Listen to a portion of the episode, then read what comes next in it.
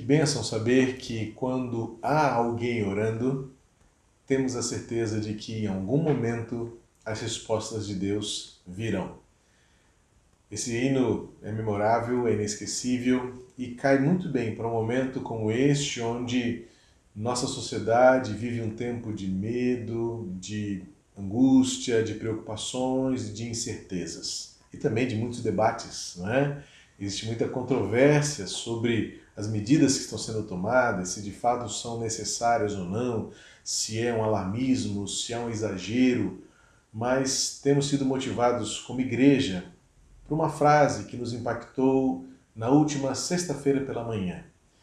Em termos de pandemia, tudo que fizermos antes parecerá demais. Tudo que fizermos depois terá parecido pouco. Então a gente assume um compromisso de atender às orientações dos nossos governantes, de atentar para as orientações dos profissionais de saúde e obedecer. É um bom testemunho que se dá num momento como este. Hoje pela manhã, em nossos cultos, eu pude compartilhar uma mensagem bíblica baseada na Epístola de Tiago sobre as experiências que temos em tempos difíceis, quando a nossa fé é colocada à prova. Se você não assistiu, assista, procure em nosso canal do YouTube e veja lá o culto das nove, o culto das onze, é a mesma mensagem e seja edificado por aquela palavra compartilhada hoje pela manhã. E agora à noite eu separei um outro texto, uma experiência difícil também que o apóstolo Paulo viveu na viagem de barco que fez, indo, ou melhor, sendo levado para Roma quando estava indo para ser apresentado mediante o seu apelo a César, ele iria apresentar a sua própria defesa diante do imperador para defender-se da acusação de ser um conspirador. Levado em um barco junto com outros prisioneiros e viajantes da tripulação, eles se viram em uma grande tempestade. E em dado momento, eu vou destacar o texto que vai servir de base para a nossa reflexão e aplicação dessa noite, em dado momento, Paulo e os seus companheiros de viagem viram-se como muitos de nós, ou alguns, têm se visto diante de epidemias, de pandemias ou de tantos outros tempos difíceis que vivemos. A palavra de Deus no livro de Atos, capítulo 27, convido você a ir na sua casa, abrir a Bíblia nesse momento, acessá-la pelo seu uh, smartphone, o seu computador e acompanhe comigo a leitura que farei em Atos 27, dos versículos 20 até o versículo 26. Atos 27, versos 20 ao 26. Acho que eu falei o contrário no momento anterior. É capítulo 27, versículo 20 em diante. Diz assim: E não aparecendo, havia já alguns dias, nem sol, nem estrelas, caindo sobre nós grande tempestade, dissipou-se, afinal, toda a esperança de salvamento. Por enquanto, vamos ficar nesse versículo 20 apenas, para destacar o momento que eles estavam experimentando. Era um tempo de tempestade, o barco começou a se perder, o capitão daquela embarcação decidiu parar o navio, lançar as âncoras ao mar e aguardar que a tempestade passasse. Aguardar a tempestade passar. Que tempo de espera, não é? Ouvimos há pouco o testemunho do pastor Edberto, e lá na Itália eles já estão com 20 dias de quarentena, como eu frisei, aguardando mais 20 dias para completar a quarentena completa e a tempestade não passa. Parece que aguardar é sempre o maior desafio da nossa fé, esperar. Por quanto tempo? Incerto? Duvidoso? O medo?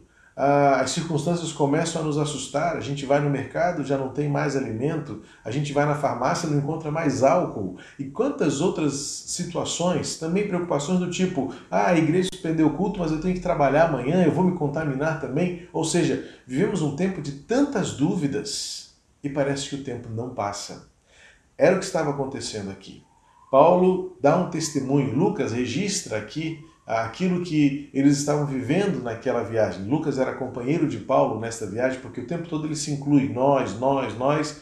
Então é bem possível, quase provável e assertivo dizer que Lucas era companheiro de Paulo nesta viagem. E ele se inclui na narrativa dizendo que há alguns dias já haviam passado e não havia mais luz do sol e eles não conseguiam ver as estrelas, ou seja, nuvens, chuva, por certo ventos, e ele declara no final do versículo 20: perdemos toda a esperança. Quando estamos a ponto de perder a esperança, existem coisas importantes a serem pensadas. Num momento como esse, em que nós vivemos como igreja, como famílias, como sociedade, um tempo onde as más notícias roubam de nós a esperança, o texto tem algo a nos ensinar. Então vamos continuar a ler o texto. Versículo 21 em diante diz assim: Havendo todos estado muito tempo sem comer, Paulo, pondo-se em pé no meio deles, disse: Senhores, na verdade era preciso terem me atendido e não partir de Creta, para evitar este dano e perda. Mas agora aconselho que tenham coragem, porque nenhuma vida se perderá, mas somente o navio. Porque esta noite um anjo de Deus a quem pertenço e a quem sirvo esteve comigo, dizendo: Paulo, não tenha medo.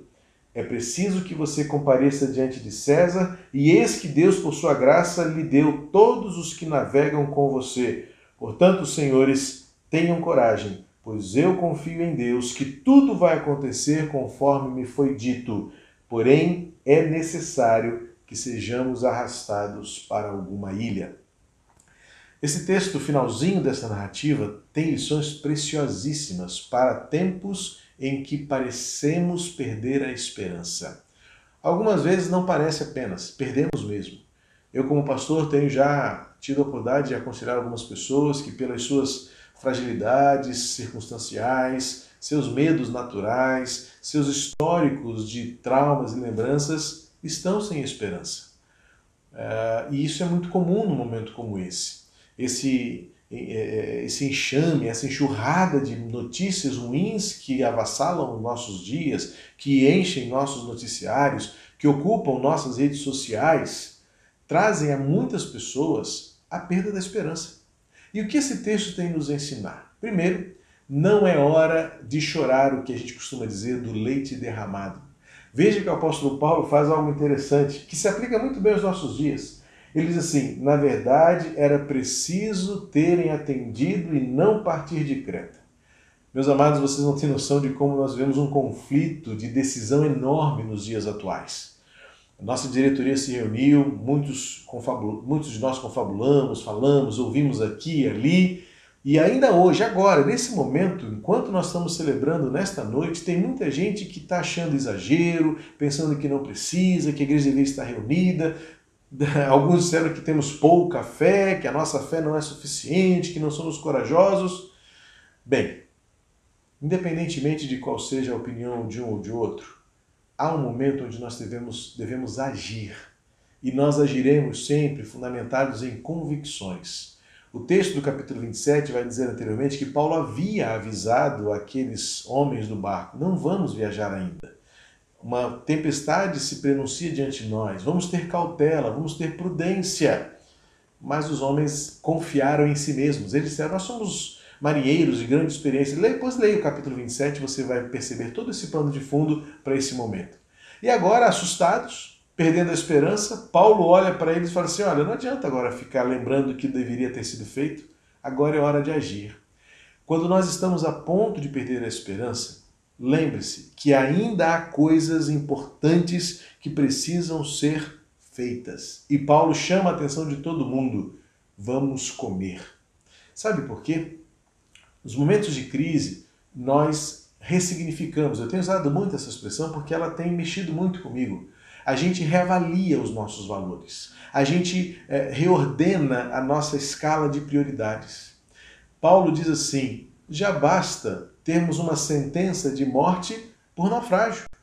Por que então nós vamos deixar de comer se nós temos a morte como certa? Parece-me que Paulo está dizendo o seguinte: não está tendo a morte como iminente e aceitando isso é, de forma tão inerte. Paulo está dizendo o seguinte: no momento da crise existem coisas importantes que não podem deixar de ser feitas. E no caso aqui era comer. Havia alimento no barco. Muitas vezes a falta de esperança tira a fome, nos deixa abatidos, nos deixa paralisados. E no momento da crise, no momento do medo, da dúvida, nós precisamos manter o ânimo de que ainda há alguma coisa a ser feita agora.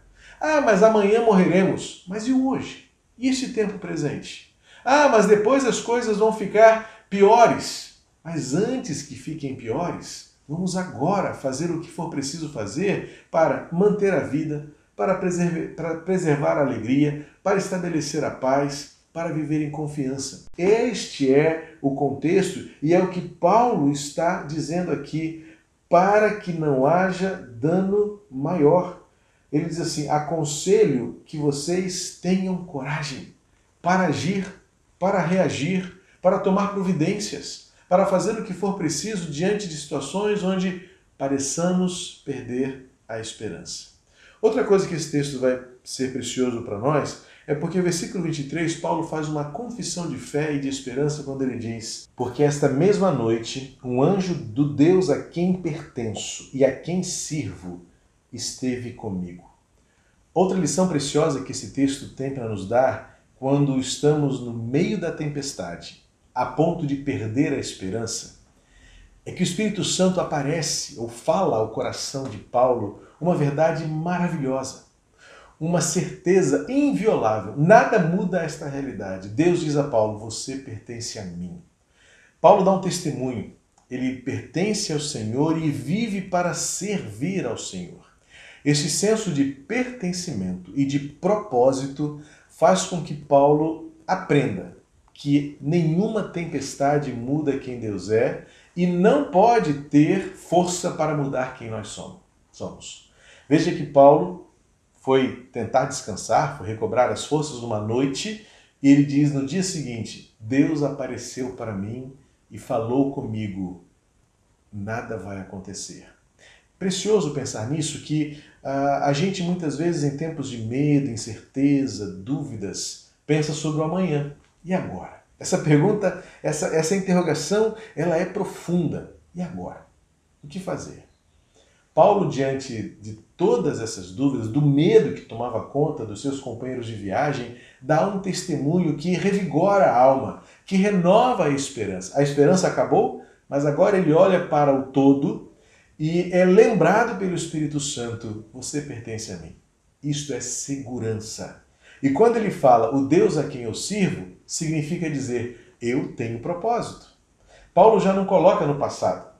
E Paulo também não coloca no futuro incerto, ele diz no presente: eu sirvo ao Senhor. Eu estou aqui neste tempo com um propósito: continuar servindo ao Senhor. Meu querido, quando tempestades pairam sobre a nossa cabeça, quando não conseguimos mais enxergar o sol de dia e nem as estrelas à noite, lembre-se, você pertence ao Senhor. Seja por epidemias, seja por crises, diagnósticos diversos, seja por tantas outras situações que podem tirar de nós a esperança, o Espírito Santo há de nos lembrar que nós pertencemos ao Senhor e que temos um propósito. E o texto continua. Paulo, agora no versículo 24, diz assim: Paulo, ele, ele diz que o Espírito Santo lembrou da seguinte verdade: Paulo, não tenha medo. É preciso que você compareça diante de César, e eis que Deus, por sua graça, lhe deu todos os que navegam com você. Veja que o propósito de Deus não mudou. A tempestade veio, o medo tomou conta, estavam todos tomados de grande pavor a ponto de não terem mais esperança, mas qual é a verdade agora que Deus diz? Eu ainda não terminei. Amados, um momento como esse parece uma escatologia, né? Muito se fala num, num contexto apocalíptico prateleiras de mercado vazio, ruas desertas. Sim, talvez isso seja o extremo que alguns países estão vivendo, Itália, Espanha, França, mas nós, enquanto não vivemos esta realidade, vamos caminhando por fé, na certeza de que Deus sempre terá os seus propósitos estabelecidos. Não sei quais são, eles serão revelados e desvendados nas nossas experiências com Deus. O fato é que hoje, diante das circunstâncias que tomam conta do nosso coração, que mudam a nossa rotina drasticamente, Paulo é lembrado por Deus. Não tenha medo. E agora no versículo seguinte, versículo 25, olha o que o Paulo, olha o que o apóstolo Paulo faz para com seus companheiros de viagem. Ele diz assim: "Portanto, senhores, tenham coragem. Paulo agora contagia os demais com as suas convicções. Este é o contágio virtuoso, este é o contágio da saúde, o contágio do bem. Agora eu quero fazer um parênteses aqui importante, porque Paulo diz para que eles tenham coragem. E a gente precisa entender coragem no contexto bíblico. Porque num tempo de tantos debates e dilemas, eu preciso voltar a isto. Temos sido, é, por alguns poucos, criticados. Ah, deveríamos manter o culto coletivo, as portas abertas, vocês não têm coragem, que fé é esta de vocês? Sim, nós temos coragem, porque a coragem não significa nos dar possibilidade de sermos imprudentes e irresponsáveis.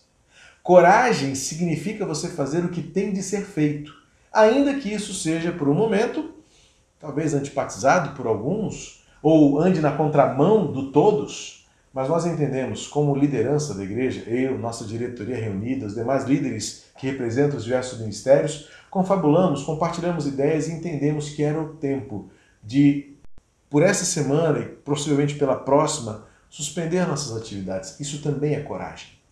Como eu disse, lembre-se disso: coragem não nos torna aptos a agirmos com imprudência ou irresponsabilidade.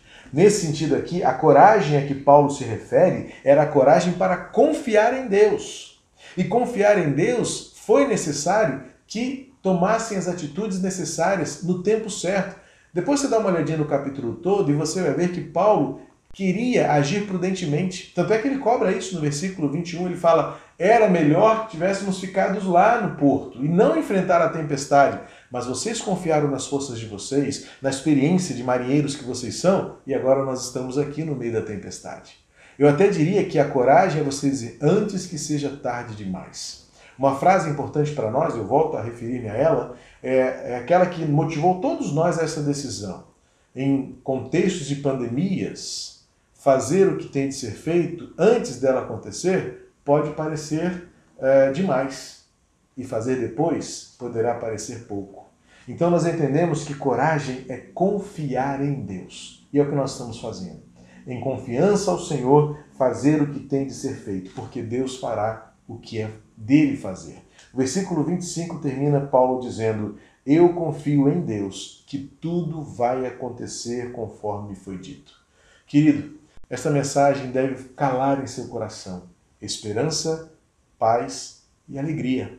A tempestade vai passar, mas é o tempo em que nós devemos aprofundar, ampliar a nossa experiência com Deus e ter a certeza de que Ele fará conforme disse. A palavra do Senhor nos dará recursos, nos dará eh, todas as, as, as tudo o que precisamos para enfrentar esse tempo de crise, de tempestade, na certeza de que Deus continuará cumprindo em nós os seus propósitos. Portanto, que a experiência de Paulo nos ensine, nos encoraje, nos abençoe. Permita-me orar por você, por sua família aí reunida, neste momento em que nós queremos recobrar em Deus esperança e força e esta coragem para continuar esperando. Pai querido, em nome de Jesus, eu quero suplicar a tua bênção sobre cada família reunida conosco nesta hora pela nossa transmissão deste culto em internet. Abençoa cada lar, abençoa cada coração traz paz, esperança e vigor. Que, como apóstolo Paulo e os seus companheiros de viagem, recobremos as forças e a esperança pela tua palavra ao nosso coração. Pertencemos a ti, nada fugirá ao teu propósito, viveremos para servir-te todos os dias da nossa vida, de tal modo que todos saibam que não há Deus como nosso Deus. Ensina-nos a ter a coragem que vem de ti, ensina-nos a termos a prudência que vem de ti, ensina-nos a esperar e aguardar pela tua providência, pela tua resposta. Enquanto isso acontece, que cresçamos em nossos valores, em nosso relacionamento, em nosso comprometimento e que esse tempo de espera, de aguardar a tua resposta, seja para glorificar o teu nome em nossa vida. Em nome de Jesus. Amém. Estamos chegando ao final do nosso culto desta noite. Eu espero que o tempo que passamos juntos aqui tenha abençoado o seu coração e a sua família. Eu quero lembrar que nós estamos com as nossas atividades suspensas, ensaios, reuniões maiores, manteremos apenas, como já disse, no meio do culto, algumas reuniões pequenas, necessárias e urgentes por conta do nosso calendário, nossa agenda. Aos poucos nós vamos nos comunicando, você ficará atento a tudo aquilo que nós eh, estaremos realizando pelas nossas redes sociais, pelo nosso WhatsApp. Você intere-se, eh, deixe os seus contatos atualizados para você saber tudo o que acontecerá na semana que está começando. Se você ainda terá de trabalhar, nossos alunos todos estão com aulas suspensas, mas há muitos que sairão para trabalhar, que Deus nos guarde, que Deus proteja você, que Deus guarde especialmente os nossos anciãos e os nossos irmãos, amigos e familiares, que por conta desta crise estão mais suscetíveis a este contágio. Que seja um tempo para glorificar ao Senhor. Deus abençoe a sua semana, Deus abençoe os seus próximos dias, Deus abençoe nossa Ibemeia e a nossa nação. Que a graça de Jesus, o Senhor da vida, esteja em cada coração. Que o amor de Deus, o nosso Pai, transborde e nos fortaleça para esta geração. E que o Espírito Santo traga o consolo e o conforto necessários para atravessarmos este deserto, vencermos esta tempestade e glorificarmos o Teu nome em tudo que somos. Em nome de Jesus. Amém. Deus abençoe você.